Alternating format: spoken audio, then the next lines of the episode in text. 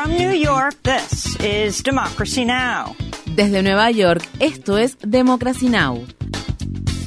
Democracy Now! es un noticiero internacional de radio y televisión que se transmite desde Estados Unidos a través de Internet en democracynow.org. Welcome to Democracy Now!, democracynow.org.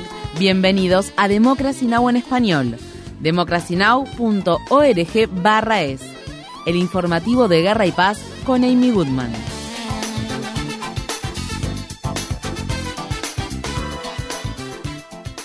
El ejército israelí afirma que sus fuerzas armadas han cercado por completo la ciudad de Gaza al tiempo que intensifican el bombardeo del sitiado territorio palestino. Los líderes israelíes dicen que la ofensiva terrestre ha dividido el territorio en dos, por lo que ahora hay un norte de Gaza y un sur de Gaza. El domingo la franja de Gaza volvió a sumirse en un apagón total de las comunicaciones, siendo esta la tercera interrupción de las comunicaciones que sufre el enclave palestino desde el 7 de octubre. 18 agencias de la ONU y otras importantes organizaciones de ayuda humanitaria emitieron una inusual declaración conjunta para pedir un alto el fuego inmediato tras 30 días de ataques incesantes e indiscriminados contra el territorio palestino. Ya ha sido suficiente, declararon las organizaciones. El número de muertos en Gaza a causa de los ataques israelíes asciende a unos 10.000, de los cuales prácticamente la mitad son niños y niñas. La ONU afirma que 88 miembros de su personal han muerto debido a los ataques, la cifra más elevada de fallecimientos de miembros de las Naciones Unidas en un solo conflicto. Al menos 45 personas murieron en un ataque aéreo que Israel lanzó el sábado contra el campamento de refugiados de Al-Maghazi, que se encuentra ubicado en la zona sur de la franja de Gaza y donde Israel había dicho a los habitantes del enclave palestino que debían buscar refugio para escapar de los bombardeos que se producen en el norte del territorio. El fotoperiodista Mohamed Al-Aloul perdió a cuatro de sus cinco hijos y a otros miembros de su familia durante el ataque.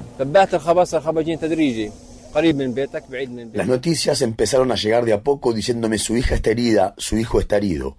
Me puse en contacto con colegas del hospital de Al-Aqsa y me enteré de que mis cuatro hijos habían sido martirizados. Mi única hija, mi hijo mayor Ahmed, el amable, que Dios se apiade de él, Kenan, que Dios se apiade de él, y Kais, que Dios se apiade de él. Israel continúa atacando ilegalmente escuelas y centros de salud de Gaza, incluidas las áreas alrededor de los hospitales Al-Quds y Al-Shifa. El sábado, tras la masacre que tuvo lugar la semana pasada, también se produjeron nuevos ataques contra el densamente poblado campamento de refugiados de Jabalía.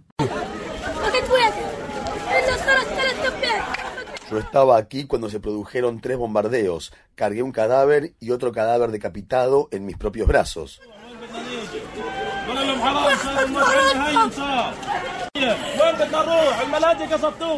¿A dónde debería ir? Han atacado los refugios. Los que quedaron en la calle en Gaza son bombardeados mientras caminan. ¿Desde cuándo se ha vuelto normal atacar los refugios? Esto es muy injusto. Uno camina por las calles y lo bombardean, y mientras estamos llevando cadáveres para enterrarlos, ellos nos atacan. ¿Dónde están las Naciones Unidas en todo esto? Nunca en ninguna guerra se atacaron los refugios.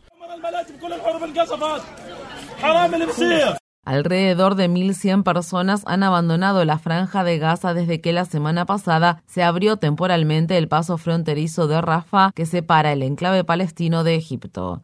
Si bien las evacuaciones de personas con pasaporte extranjero y de personas con heridas graves han estado suspendidas desde el sábado, funcionarios egipcios, estadounidenses y cataríes dijeron que esperaban que éstas se reanuden en la tarde del lunes. Mientras tanto, el viernes surgieron informes de que Israel no estaba permitiendo que ciudadanos brasileños e irlandeses abandonaran el enclave devastado por la guerra a modo de represalia por las críticas que el país recibió por parte de dichos gobiernos que han pedido una alto el fuego en Gaza. Estas fueron las palabras expresadas por Farah Salouha, una niña palestina estadounidense de 11 años que se vio obligada a dejar a su padre en Gaza para viajar a Egipto con su madre y hermanos. I'm very sad because I love all my friends, especially uh, especially in school.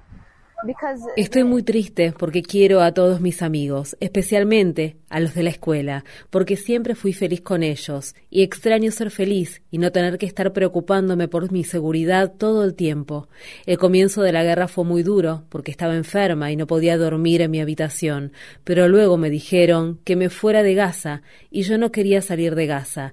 Sin embargo, tuve que ir a Rafah y dormir en diferentes lugares, y seguíamos moviéndonos y moviéndonos, y yo no quería esto. No había electricidad, ni internet, ni agua. No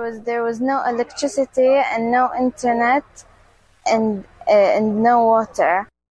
El primer ministro interino del Líbano, Najib Mikati, dijo que su gobierno presentará una queja ante el Consejo de Seguridad de la ONU después de que un ataque israelí con drones se cobrara la vida de una abuela y tres menores. El ataque se produjo al tiempo que las Fuerzas Armadas israelíes y los combatientes del grupo Hezbollah se han estado enfrentando durante el último mes a lo largo de la frontera. En respuesta al ataque israelí, Hezbollah disparó varios misiles contra el norte de Israel. El grupo se ha comprometido a tomar represalias contra Israel si dicho país mata a civiles en el Líbano. El secretario de Estado de Estados Unidos, Anthony Blinken, se encuentra en la ciudad de Ankara para conversar con el ministro de Asuntos Exteriores de Turquía sobre el ataque de Israel contra la franja de Gaza. Previo a la llegada de Blinken, la policía turca disparó gas lacrimógeno y cañones de agua para dispersar a miles de manifestantes que habían marchado hacia una base aérea que alberga a militares estadounidenses. El sábado Turquía retiró a su embajador en Israel tras condenar la tragedia humanitaria que se está desarrollando en Gaza. Por su parte, Blinken realizó un viaje sorpresa a la ciudad de Bagdad para reunirse con el primer ministro iraquí Mohamed Shia al-Sudani. Antes de viajar a Bagdad, Blinken participó a primera hora del día en una reunión no programada con el presidente de la autoridad palestina Mahmoud Abbas, que se llevó a cabo en la ciudad de Ramallah en los territorios ocupados de Cisjordania. Durante la reunión, el secretario de Estado estadounidense rechazó la exigencia de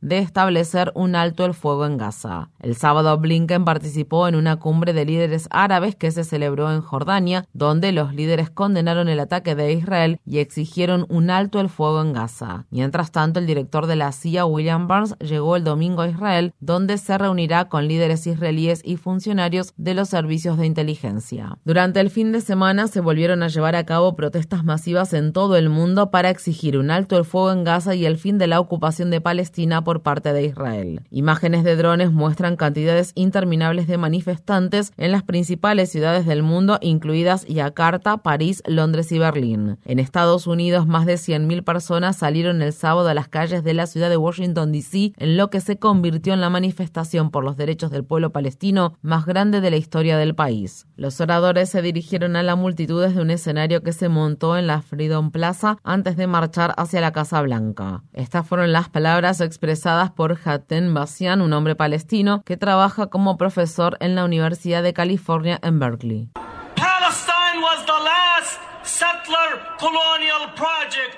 Palestina fue el último proyecto de ocupación colonial que encargaron estos países hipócritas de Occidente, y al igual que celebramos la liberación de Nelson Mandela y el fin del apartheid, la última ocupación de colonos en África, celebraremos el fin del colonialismo que llevan a cabo los colonos israelíes en Palestina. ¿Por qué? Porque eso es lo que exige la justicia, eso es lo que exige el coraje, eso es lo que exige la integridad.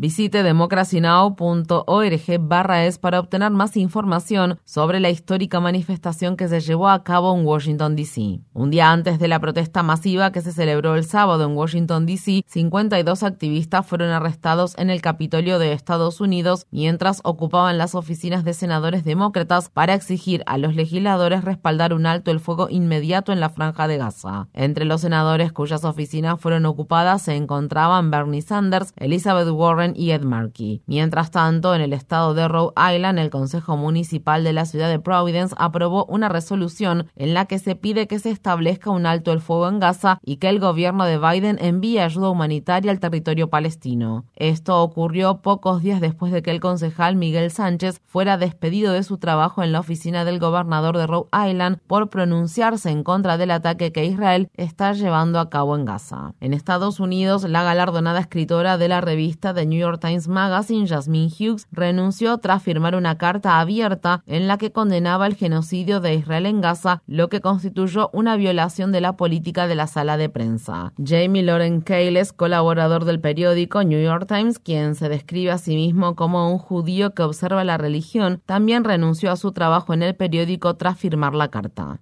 En el estado de California, decenas de manifestantes a favor de un alto el fuego en Gaza se congregaron el viernes en el puerto de Oakland para bloquear la salida de un buque cargado de suministros militares estadounidenses. Los activistas dicen que el buque transportaba armamento para Israel. Algunos manifestantes ocuparon el atracadero al tiempo que otros se aferraron a unas escaleras del costado del buque. Tras nueve horas de ocupación, la policía intervino para sacar por la fuerza a los manifestantes del buque, que comenzó a abandonar el puerto mientras la gente gritaba debería darles vergüenza. Los activistas de Oakland dijeron que habían coordinado con sus compañeros en la ciudad de Tacoma, estado de Washington, para bloquear de forma pacífica el lunes la próxima parada prevista del buque. Mientras tanto, durante una manifestación en solidaridad con el pueblo palestino que se llevó a cabo el sábado en Puerto Rico, un manifestante se subió a un mástil ubicado frente al Capitolio de San Juan para retirar la bandera estadounidense y sustituirla por la palestina. Un estudiante árabe musulmán de la Universidad de Stanford pide a la sociedad compasión y bondad tras ser atropellado el viernes por un conductor que se dio a la fuga en lo que está siendo investigado como delito de odio. El conductor gritó que te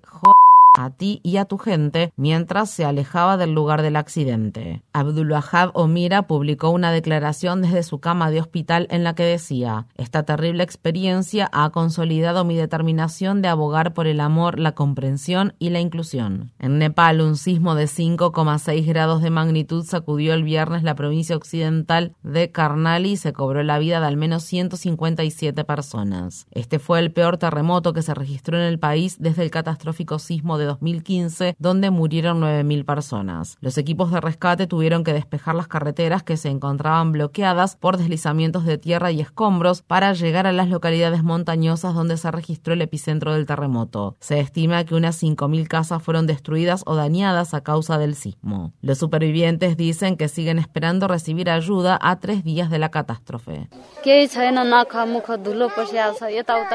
No nos queda nada. El polvo de los escombros se mete en nuestras narices y bocas y además no nos permite ver bien. Tenemos polvo en los oídos. ¿Qué podemos hacer? Estamos en una situación terrible. Los niños y niñas se están quejando de hambre. No tenemos un lugar donde quedarnos, ni comida que comer, ni ropa que ponernos. Nadie se ocupa de nosotros. En la India, las autoridades han extendido el cierre de las escuelas primarias en la ciudad capital Nueva Delhi hasta el final de la semana, al tiempo que la ciudad de 33 millones de habitantes se ahoga bajo una densa nube tóxica. Las condiciones peligrosas del aire en Nueva Delhi se deben a los vientos, al descenso de las temperaturas y a la quema de rastrojos de cultivos que se está llevando a cabo en los estados agrícolas vecinos. Los residentes están luchando contra un sinnúmero de problemas de salud debido a la niebla tóxica. La situación está muy mal aquí. Hay muchos casos de tos, resfriados y sensación de ardor en los ojos. Los niños y niñas también están enfermos. No podemos sacar a los menores a pasear y además salimos mucho menos de lo que solíamos hacerlo debido a esta contaminación.